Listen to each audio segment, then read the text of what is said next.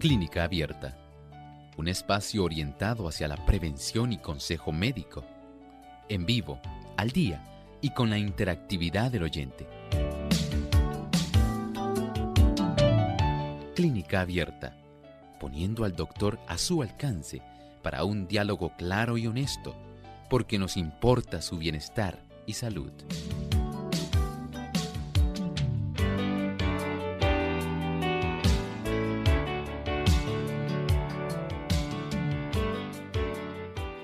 Se origina en el colon o en el recto y dependiendo del lugar donde se origina se le llama cáncer colorectal. Hoy en Clínica Abierta vamos a estar tocando sobre este tema, así que esperamos que nos acompañen durante estos próximos 60 minutos.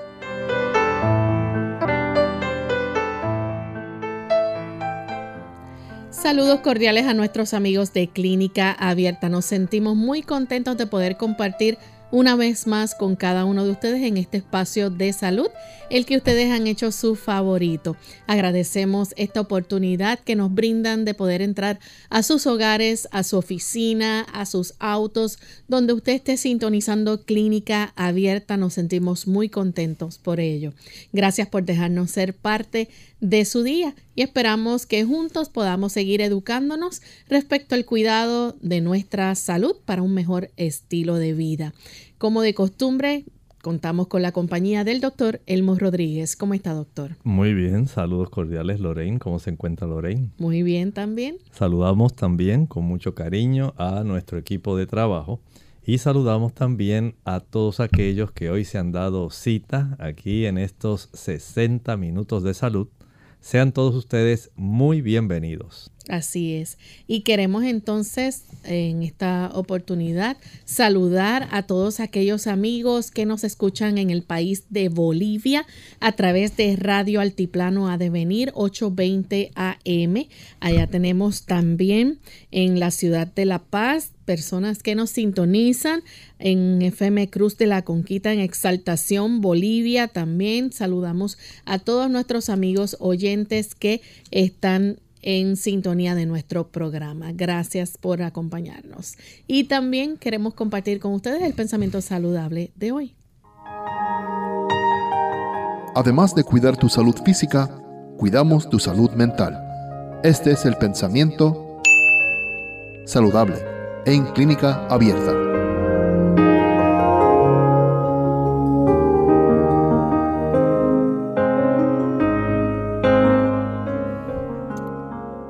Ingerida internamente en cantidades suficientes, el agua suple las necesidades del organismo y ayuda a la naturaleza a resistir la enfermedad.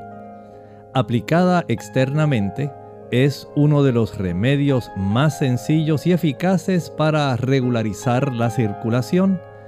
Además de eso, un baño frío o siquiera fresco es un excelente tónico. Los baños calientes abren los poros y ayudan a eliminar las impurezas. Los baños calientes y templados calman los nervios y regulan la circulación.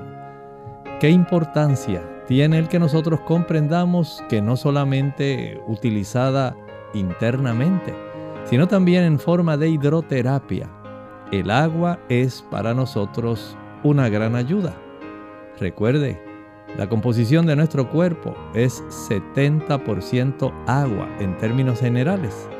Pero si además de esto aprendemos del uso de la terapia usando agua, hidroterapia, en diversos estados en los cuales se puede conseguir, sea hielo, sea líquida, vapor, o en diferentes temperaturas, frías o calientes, vamos a tener el beneficio de poder tener a nuestro alcance un método esencial muy efectivo para ayudarnos en la recuperación de la salud.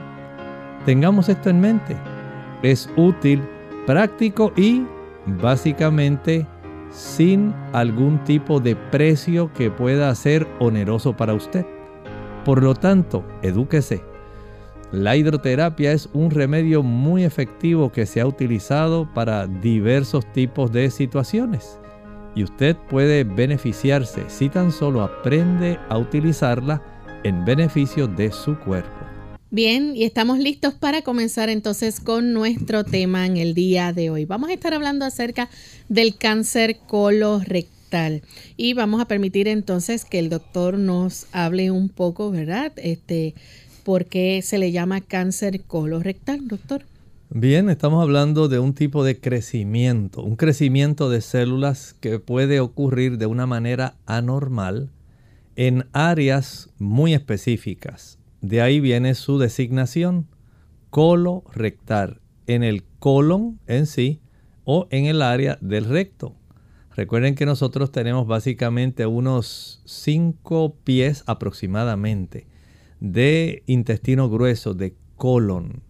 Donde finaliza el colon está el recto sigmoides y eventualmente ya tenemos el área del recto y la zona del ano, el esfínter del ano. Pero en esta área donde hay bastante desarrollo de células que son cancerosas, colon y recto de esa área es precisamente donde vamos a estar hoy hablando en términos generales de la importancia que tiene que nosotros conozcamos sobre este tipo de cáncer. Bien, y doctor, nos gustaría entonces que nos dijera este, cómo es que se origina este cáncer colorectal. Todos nosotros tenemos una serie de tejidos y por supuesto en el aspecto del colon hay que considerar que también tenemos unas capas muy importantes que componen precisamente las paredes de este tipo de órgano hueco.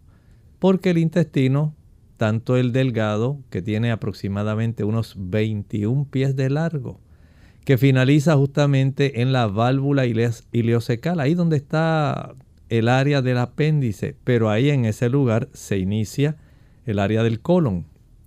Este colon, como dijimos, en la parte interna, la capa que está en contacto con la materia fecal. Esa se llama la mucosa.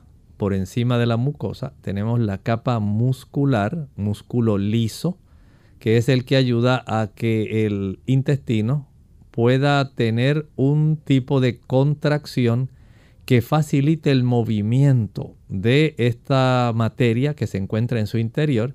Y tenemos también una capa cerosa. Pero esa capa interna, el, lo que podríamos decir el epitelio interno, ahí donde se encuentra la microflora bacteriana, en esa área donde ocurren absorciones tanto de agua como de ciertos nutrientes, ocurren también gracias a la capacidad de las células de esa zona que ellas tienen de multiplicarse, porque ellas se multiplican diaria y continuamente. Nuestro cuerpo en ese epitelio interno sufre mucho desgaste. Hay una multiplicación incesante. Y si se dan ciertas condiciones, esa mucosa interna, esa capa interna del epitelio intestinal del colon, va a facilitar que se desarrollen células que son preocupantes, células que no son normales. Y al desarrollarse y multiplicarse en una cantidad, digamos, descontrolada, puede dar formaciones que pueden convertirse en cáncer.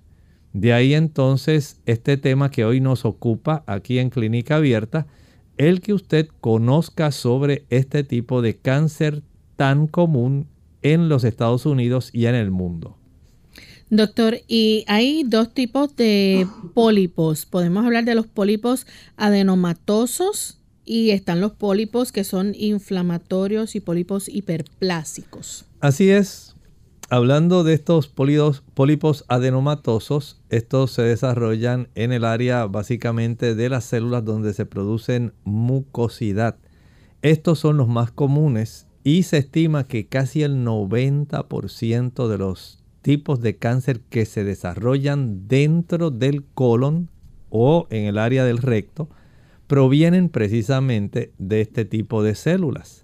Ahora, no siempre se debe a este tipo de pólipos adenomatosos. Muchas personas cuando se le hace la colonoscopía se observa esta formación, a veces se puede apreciar como si fuera una cabecita que va creciendo, una montañita que se va desarrollando, un bultito. Y este bultito puede ser bajito, puede tener tal vez uno o dos milímetros por encima de la superficie de esa mucosa, o puede ir agrandándose y puede convertirse en algo parecido como a una pera, dependiendo de la ubicación, dependiendo entonces del tamaño, va a ser la preocupación que siente el gastroenterólogo cuando realiza la colonoscopía. Eso es si fuera pólipo adenomatoso. Pero también están los pólipos que son hiperinflamatorios también. Y por supuesto los hiperplásicos. Estos son, digamos, desde un punto de vista menos frecuentes y generalmente no tienen ese involucramiento de que sea tan fácil el que se pueda desarrollar de estas estructuras algún tipo de cáncer. Doctor, ¿cuáles son entonces los factores que pueden hacer que este pólipo sea propenso entonces a contener cáncer? Bueno, hay algunos factores, por ejemplo, que van a ser bastante preocupantes. Piense, por ejemplo, en aquella persona que fuma. Y usted dirá, ¿cómo? ¿Qué tiene que ver el fumar? Pues tiene que ver mucho. ¿Sabe que cuando nosotros encendemos un cigarro, un cigarrillo, ahí se van a generar 4.000 diferentes tipos de venenos, 4.000 diferentes toxinas. 60 de ellas son cancerígenas. Ya usted puede pensar que tenemos un conjunto, un cóctel de este tipo de sustancias perjudiciales que cuando llegan al núcleo de las células, porque todas estas células de las mucosas, para ellas poder reproducirse, por supuesto tienen que tener una nutrición y una oxigenación todas las células de nuestro cuerpo requieren esos dos factores. Y estos dos productos, tanto el oxígeno como los nutrimentos, llegan a través de la circulación. Eso es lo que va a facilitar que una célula normal se desarrolle, pero también es el mismo factor que hace que se desarrolle un cáncer, especialmente cuando a través de esa circulación llega un inductor, un estimulador, como por ejemplo lo sería este tipo de productos que se obtienen de la combustión del tabaco. Cuando usted enciende un cigarro, un cigarrillo, un puro, 4.000 venenos tóxicos o 60 inductores que son cancerígenos. Y ellos van a circular en la sangre llegan precisamente a estas células de todo el cuerpo, pero si ya hay una zona donde hay unas células sospechosas que quieren reproducirse rápidamente, en ese núcleo, este tipo de estimuladores hacia el cáncer van a trastornar las órdenes que el núcleo debe enviar en forma de código en ciertos péptidos, fracciones de proteínas, que van a ser los que le llevan las órdenes al citoplasma para que ahí se puedan producir, se sinteticen aquellas proteínas que van a ser utilizadas tanto dentro de la célula como externamente. Y en este caso, la presencia de esos estimuladores que provienen del tipo de alcohol, ¿verdad? Que la persona toma, del tabaco que la persona fuma, del café que se utiliza, este tipo de factores van a facilitar que estas órdenes salgan incorrectas y lamentablemente cuando comienzan a leerse señales y órdenes incorrectas, así de incorrecto va a ser el comportamiento de esta célula. Comienzan a multiplicarse, a crecer y lamentablemente tanto el tabaco como el alcohol como el café constituyen estimuladores del cáncer. Vamos en este momento a hacer nuestra primera pausa, amigos, y cuando regresemos vamos a continuar con este interesante tema. Ya volvemos.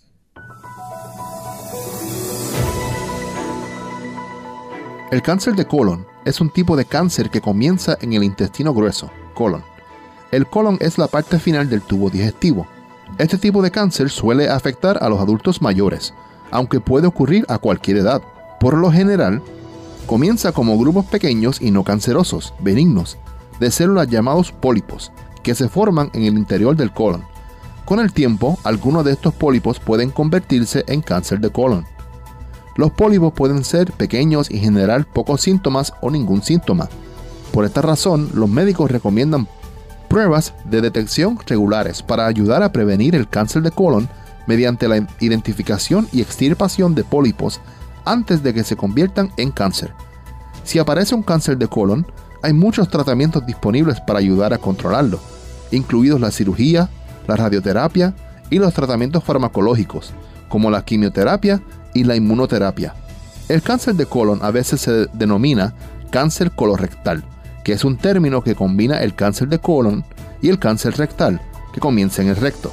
Los signos y síntomas de este tipo de cáncer incluyen los siguientes. Un cambio persistente en tus hábitos intestinales, incluido diarrea o estreñimiento, o un cambio en la consistencia de tus heces, sangrado rectal o sangre en las heces, molestia abdominal persistente como calambres, gases o dolor, una sensación de que el intestino no se vacía por completo, debilidad o fatiga y pérdida de peso sin causa aparente. Más vale prevenir que curar. Hola, les habla Gaby Zabalúa en la edición de hoy de EARP Viva, su segunda juventud en la radio, auspiciada por EARP. ¿Sufres de problemas intestinales? El síndrome de colon irritable afecta a aproximadamente un 20% de la población del país. Si bien esta enfermedad que afecta al sistema digestivo no conlleva riesgo de vida, sí es dolorosa e incómoda, y sus consecuencias pueden ir más allá de una simple molestia pasajera. Aunque es difícil de diagnosticar, algunos de los síntomas que acompañan esta enfermedad son sensación de hinchazón, flatulencia, entreñimiento, diarrea y dolor abdominal. Además, los síntomas pueden empeorar cuando la persona está bajo mucho estrés o no come alimentos saludables.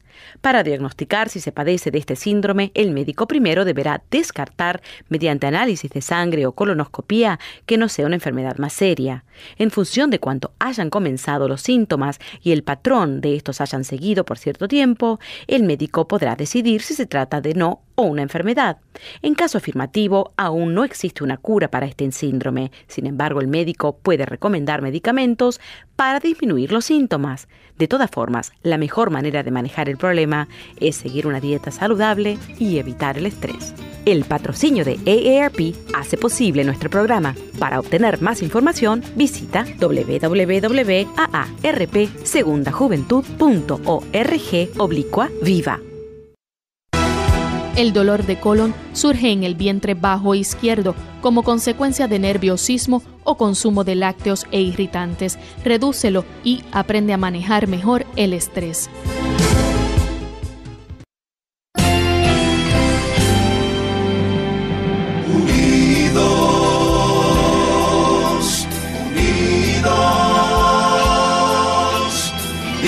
Unidos hacia el cielo, siempre unidos.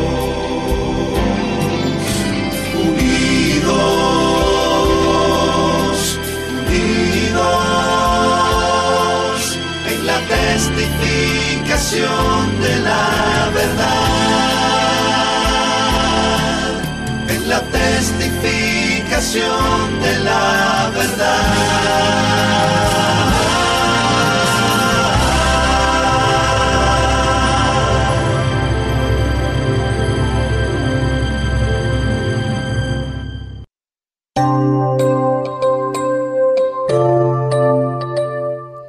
Estamos de regreso en Clínica Abierta, amigos. Hoy estamos hablando acerca del cáncer colorectal. Antes de la pausa, el doctor nos explicaba cómo esto se puede originar tanto en el colon como en el recto, se le llama dependiendo, ¿verdad?, el lugar donde se origine. Y también hablábamos de cómo hay dos tipos de, de pólipos, perdón, que pueden convertirse en cáncer con el paso del tiempo. Ha mencionado eh, los pólipos adenomatosos, estos pólipos que a veces se transforman en cáncer debido a los adenomas afecciones precancerosas y también los pólipos inflamatorios y pólipos hiperplásicos. Estos pólipos son más frecuentes, pero en general eh, no son precancerosos. Doctor, ¿cómo nosotros podemos, eh, en el caso de que haya una extirpación de un pólipo este, y se descubre la presencia de displasia, que esto podría ser entonces otra afección precancerosa? Eh, definitivamente, sí. Podemos decir que sí cuando el médico está haciendo ese estudio donde insertan ese instrumento que tiene una camarita que se llama el colonoscopio. Ahí él va a estar haciendo un examen, mirando visualmente todo el trayecto del colon desde la zona del recto sigmoide, colon descendente, colon transverso y colon ascendente. Él mira las paredes con detenimiento buscando a ver si hay alguna de estas lesiones que se consideran precancerosas. Y si él observa que hay una formación que sea mayor de un centímetro, ya sentimos preocupación, ya sospechamos que pudiera haber el desarrollo de alguna, algún tipo de cáncer. Igualmente, si hay más de dos pólipos, ya esto pone a la persona en algún riesgo adicional en poder desarrollar, tener la sospecha de que hay este tipo de situación y por supuesto, si cuando la persona encuentra, eh, digamos, el análisis del tejido que se extrajo, porque este colonoscopio además de tener una cámara donde se permite ver todo el interior del colon, del recto, del sigmoides, también tiene la capacidad de obtener unas pequeñas muestras del tejido, una biopsia. Y gracias a eso se envía esta muestra del tejido, pudiera ser ese pólipo que se está observando algo sospechoso, se obtiene esa muestra, se envía bien conservada en alguna formalina directamente al área de patología del hospital o del servicio que el médico tenga de algún histopatólogo para que él pueda cerciorarse de cuál es el tipo de multiplicación que se ha desarrollado. Si hay una manifestación de células que tienen displasia. Entonces ya el asunto es un poco más preocupante para las personas porque básicamente se puede considerar que este tipo de identificación eh, es más afín con células precancerosas. De ahí entonces que haya que tener bastante cuidado de acuerdo a la clasificación del tejido histológica que este patólogo haga, porque eso entonces ya pone sobre aviso al paciente, al médico, y se determina cuál es el tipo de tratamiento que se va a llevar para poder ayudar a esta persona. Doctor, eh, cuando el cáncer colorectal este, se ha propagado, ¿verdad? ¿Dónde se originan? ¿En, la capa más interna? Esa capa más interna que es la capa mucosa. Generalmente ahí es que se desarrollan porque ahí es donde tenemos la mayor cantidad de células que están en una constante multiplicación. Gracias a esas señales que envía el núcleo y le dice, produce más células, produce más porque hay mucho desgaste. Diariamente nosotros junto con el excremento, no piense que solamente la cantidad de alimento que quedó, que se va a eliminar. La mayor parte del excremento tiene muchas células muertas de nuestro microbioma intestinal. La mayor composición son esas bacterias.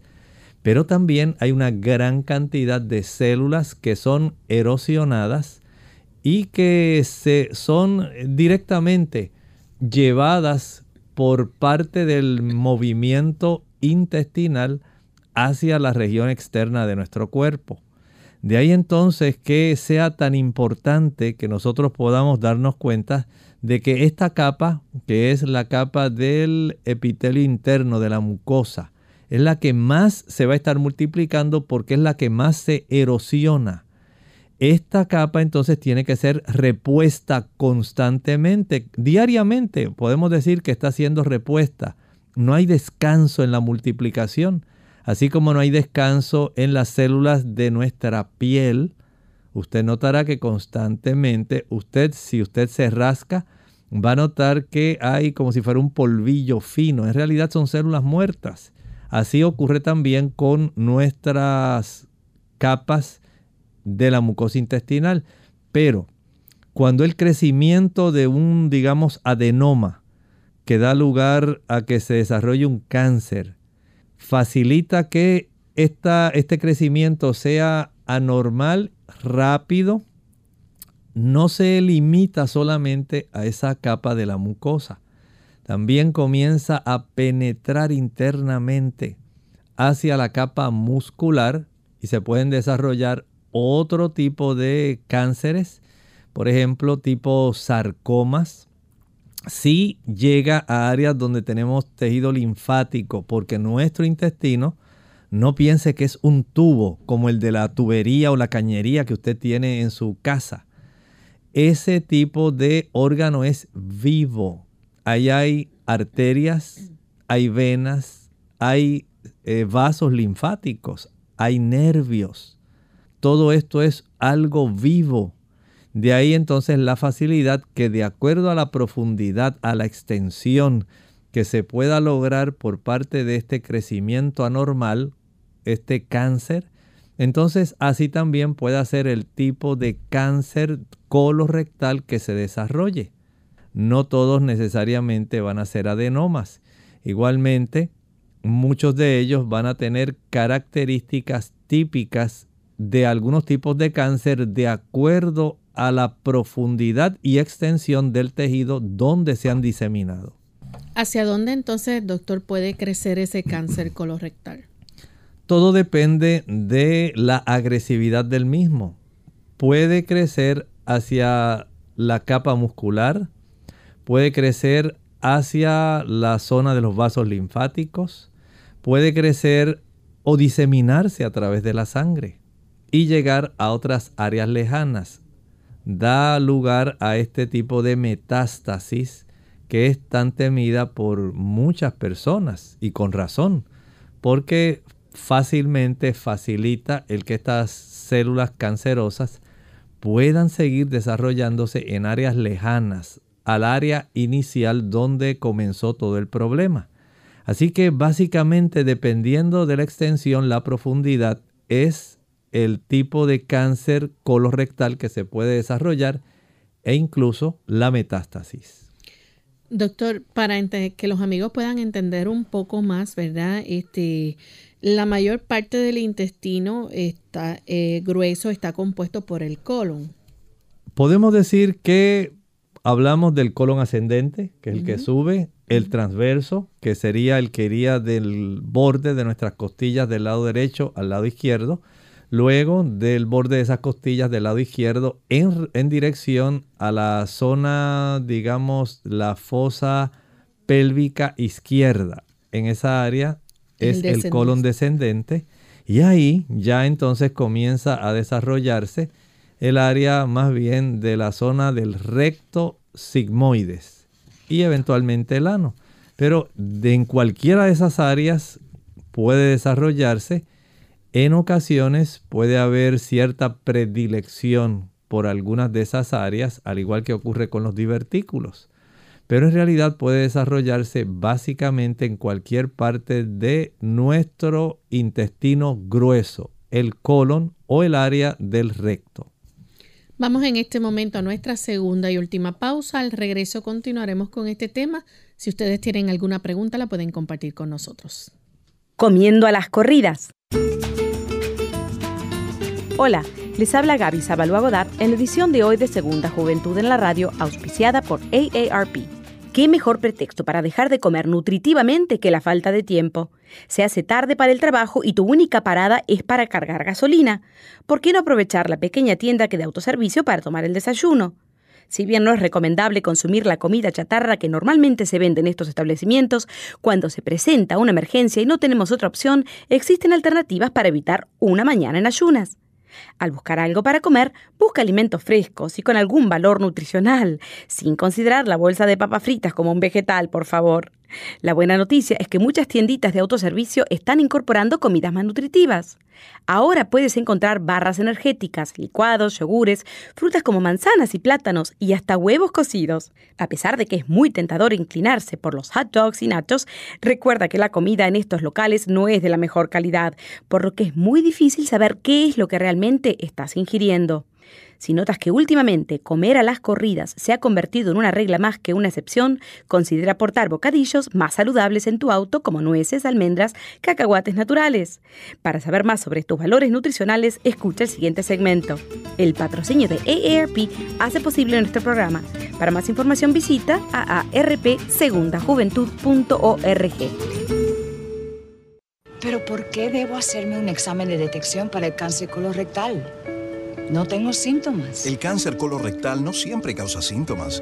Pero solo tengo 53 años. Se recomiendan exámenes de detección comenzando a los 50 años. Pero el examen de detección... Hay varios tipos de exámenes. Hable con su médico. Me hice un examen de detección. Descubrieron pólipos, pero los eliminaron antes de que se convirtieran en cáncer. No hay excusas. Los exámenes de detección salvan vidas. Alguien ha dicho que los amigos son la familia que elegimos tener. Cuán cierta es esta declaración. Lo triste es que no siempre tenemos un criterio acertado en la selección de amigos. Generalmente elegimos en base a intereses comunes. En cualquier caso, tales amistades pueden resultar para bien o para mal de uno mismo. Cuán cuidadosos debemos ser entonces. Es bueno ser amistoso, comunicativo y sociable. Conoce a todos comparte con ellos, pero no permitas entrar a tu círculo cerrado de amigos, sino aquellos que puedan hacer contigo una familia de la cual te sentirás orgulloso, por cuyo bien lucharás y en donde encontrarás comprensión y apoyo en el día de dificultad. Recuerda, los amigos son la familia que elegimos tener. Unidos con un propósito, tu bienestar y salud. Es el momento de hacer tu pregunta llamando al 787-303-0101 para Puerto Rico, Estados Unidos 1866-920-9765 y llamadas internacionales al 787-763-7100 o al 787-282-5990. Clínica Abierta trabajando para ti.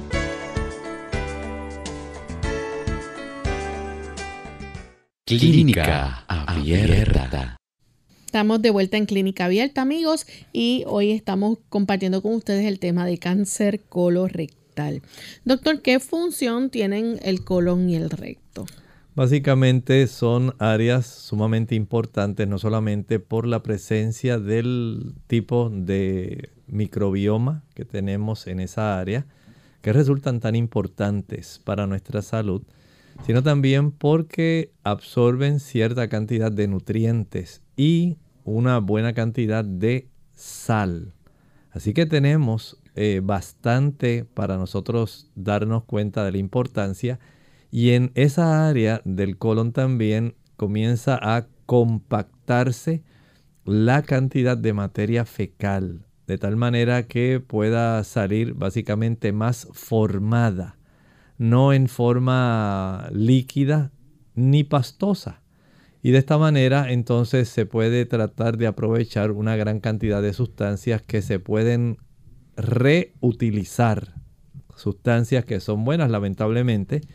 Muchas personas también, eh, a causa del estreñimiento, pueden también reabsorber sustancias que son dañinas o que le pueden causar también otras complicaciones.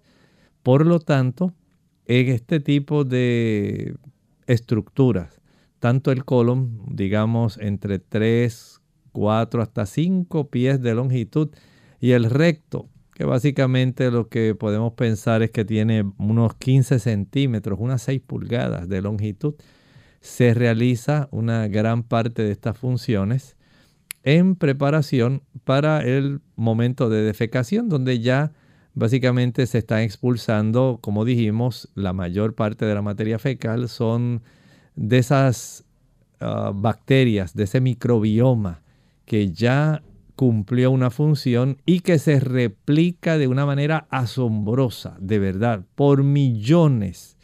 Esa es la mayor composición de la materia fecal.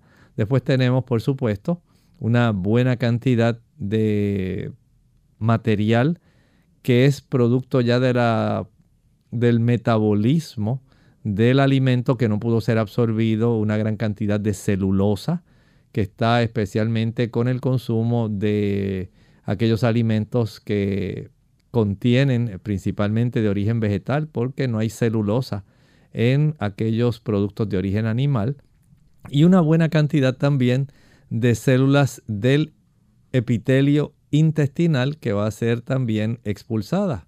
Por lo tanto, vean qué interesante saber que estas funciones se realizan en estas estructuras que normalmente funcionan bien, pero que si le damos la capacidad de que comiencen a ser irritadas la mucosa por sustancias que pudieran ser perjudiciales o pudieran inducir el desarrollo de células anormales, se puede dar entonces este tipo de displasia, de cambios preocupantes en las células de nuestros intestinos. Tenemos entonces llamada de Iris que se comunica de Guaynabo, Puerto Rico. Adelante con la pregunta, Iris. Sí, buenos días. Eh, mi pregunta es, eh, todo el mundo tiene divertículos y quisiera saber si los divertículos pueden llegar a dar el cáncer. Gracias. Muchas gracias. No, no todo el mundo tiene divertículos. Son pequeñas herniaciones. Esos son los divertículos, pequeñas herniaciones de la mucosa a través de la pared del músculo del intestino y ellos necesariamente no tienen que dar lugar a cáncer.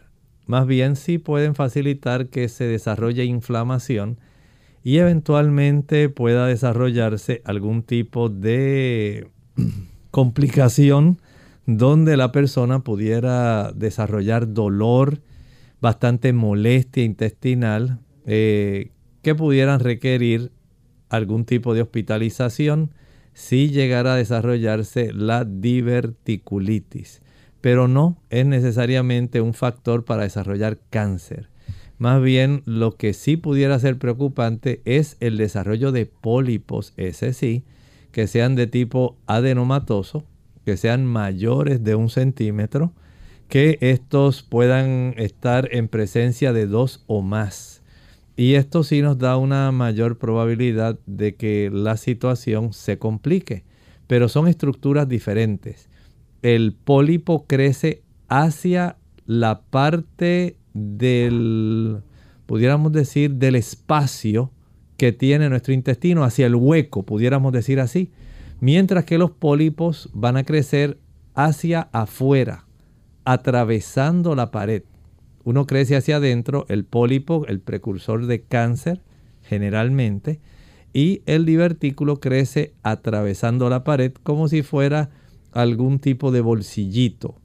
Así que son estructuras diferentes, pero no hay una relación de que el divertículo facilite el desarrollo de un pólipo, aunque sí pudieran tener un terreno común. Ambos son facilitados por el estreñimiento. El estreñimiento va a facilitar que la persona pueda desarrollar una mayor cantidad de pólipos. El estreñimiento va a facilitar que una mayor cantidad de sustancias, especialmente de líquidos biliares. Recuerden que los líquidos biliares cargan muchos desechos del metabolismo.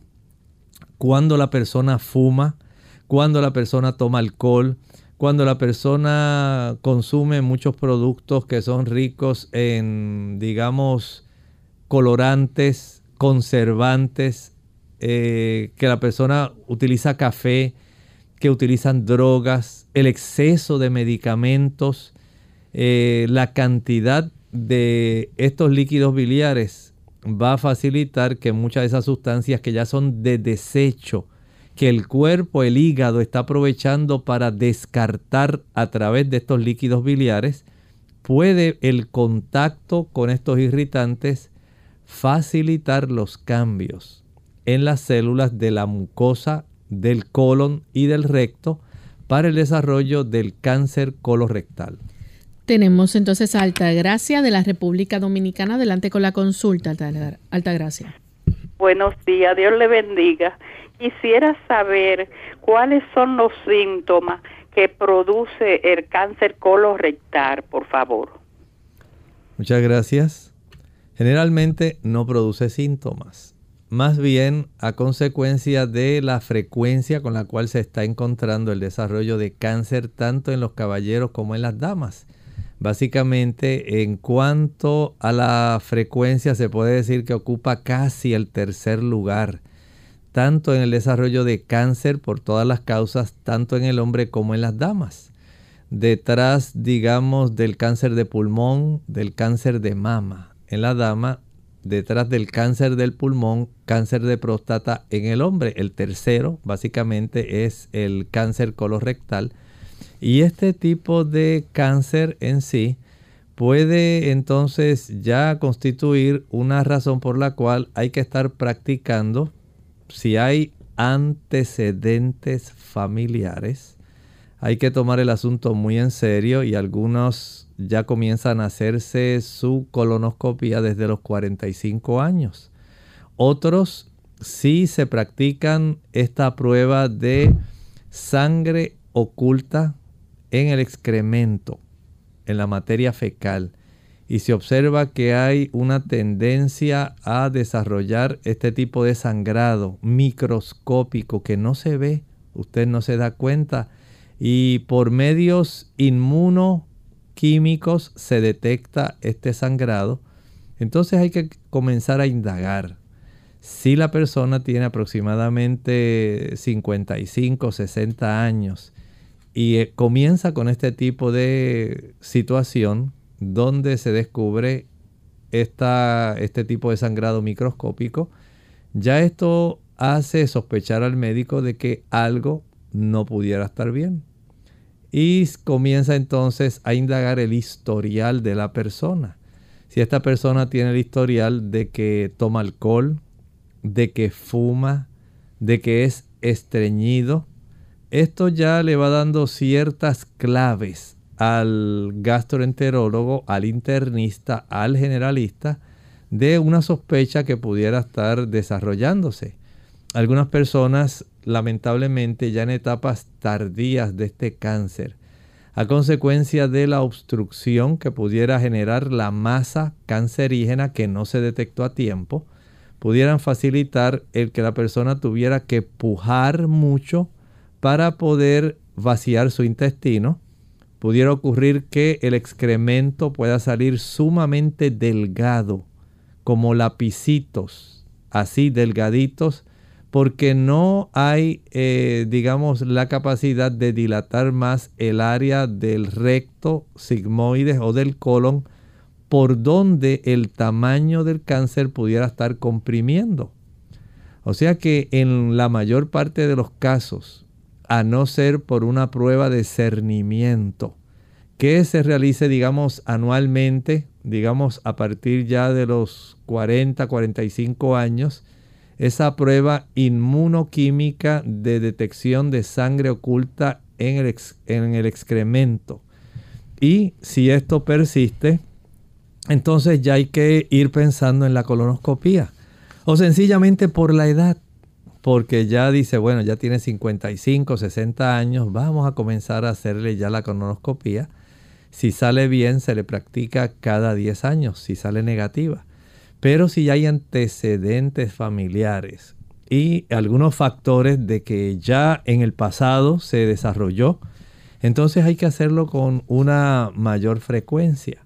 Así que puede ser un poco variable dependiendo de los factores de, y los antecedentes. Tenemos a Kelvin de la República Dominicana. Adelante con la pregunta, Kelvin.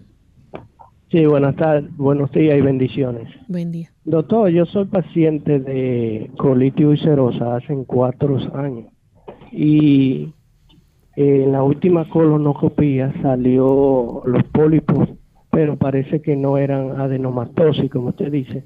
porque la biopsia reflejó que no eran malignos los pólipos. Entonces mi pregunta es que yo vi o escuché en un video que tomar magnesio de total 5 sales, magnesio total 5 sales, puede revestir como la pared del colon. Quería saber si eso es cierto o qué otra alternativa yo pudiera eh, usar para revestir y fortalecer las paredes del colon. Gracias. Bien, básicamente la mejor garantía es un conjunto de factores. Número uno, adopte una alimentación que sea vegetariana. Mientras mejor sea la calidad de los líquidos biliares, esos que se almacenan en la vesícula, menor es la probabilidad de cáncer del colon. Recuerde que los procesos, el hígado va a tener un proceso de anabolismo de producción pero también tiene procesos de catabolismo de utilización. Y estos procesos de utilización conlleva que haya productos que al final ya no son útiles para el cuerpo, que deben ser descartados, que pueden convertirse en sustancias venenosas o sustancias preocupantes. Piense en la cantidad de metabolitos producto de la desintegración, digamos, de la aspirina, del ibuprofeno.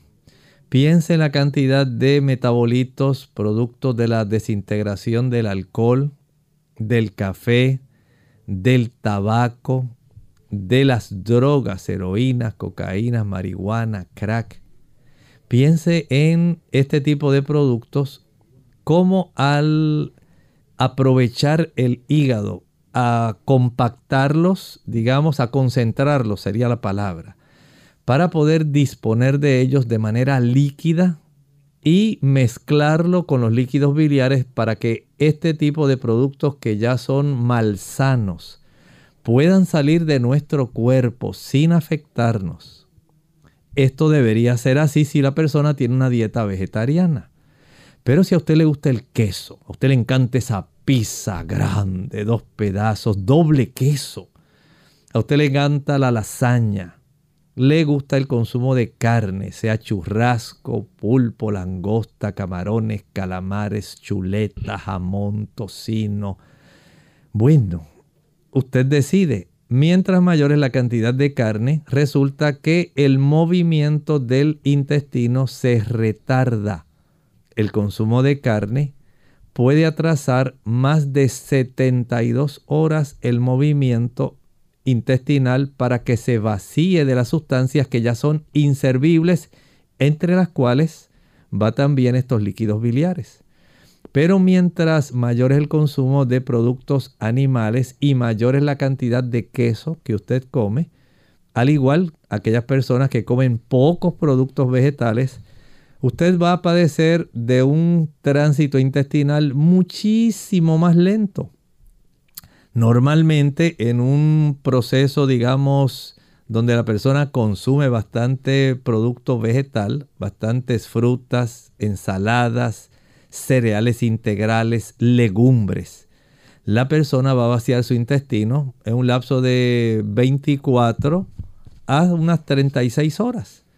Pero ya tenemos personas que por el consumo de queso, el consumo de mantequilla y el consumo de carne, sean blancas, sean rojas, sea pescado, se tardan mucho más de eso y algunas vacían su intestino una vez por semana.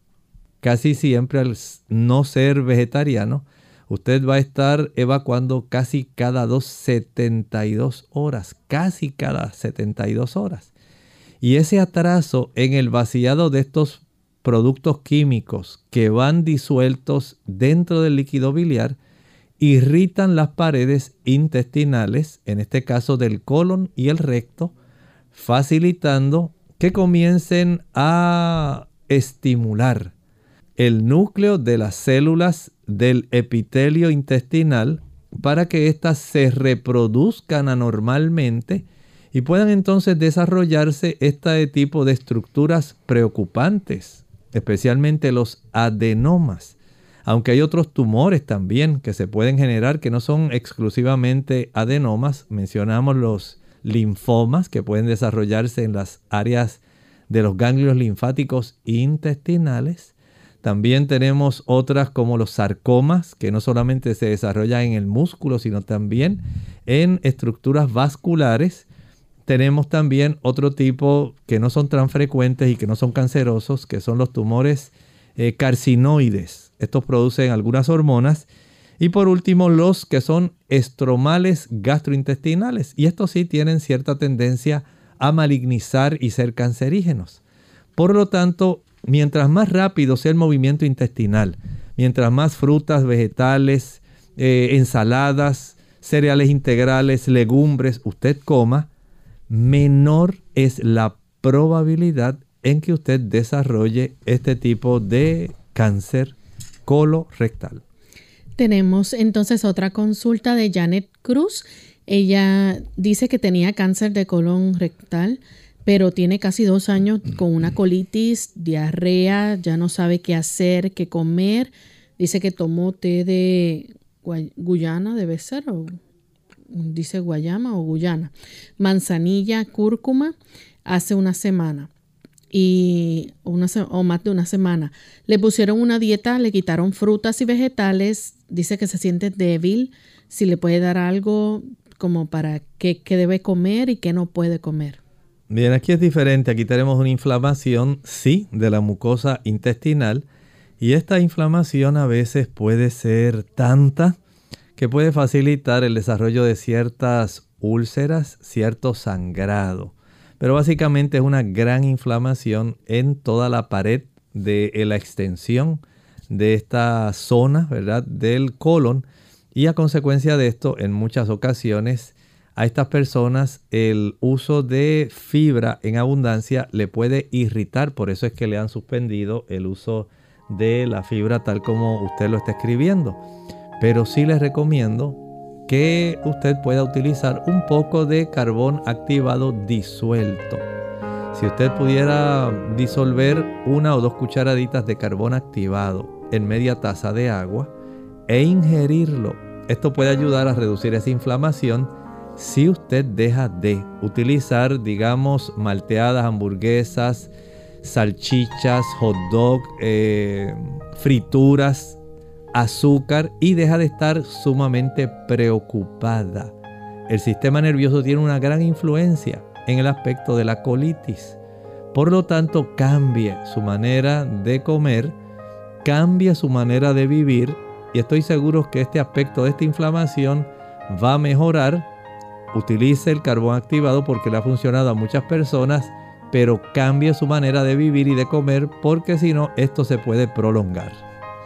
Bien, agradecemos al doctor y a ustedes amigos por la sintonía y les invitamos a que mañana nuevamente nos acompañen. Vamos a estar en nuestro segmento de preguntas donde usted puede hacer su consulta. Así que finalizamos entonces con este pensamiento para meditar. Recuerden que estamos hablando de ese mensaje del segundo ángel de Apocalipsis 14. Y este ángel está dando un aviso muy grande para que los cristianos no participemos de aquellas doctrinas que van a ser constituidas por aquello que se llama la embriaguez a causa del vino de esas falsas enseñanzas que constituyen el vino de Babilonia. Dios no desea que nosotros recibamos un conocimiento distorsionado de la verdad tal como está contenida en la Escritura. Santifícalos en tu verdad, tu palabra es verdad.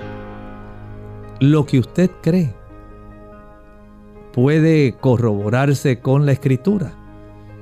¿Son las palabras de Cristo las que usted cree o son costumbres y tradiciones de hombres? Verifique, cerciórese. No deseamos que usted se embriague con el vino de Babilonia. Agradecemos a todos por la sintonía, amigos, y nos despedimos. Con mucho cariño compartieron en el día de hoy el doctor Elmo Rodríguez Sosa y Lorraine Vázquez. Hasta la próxima.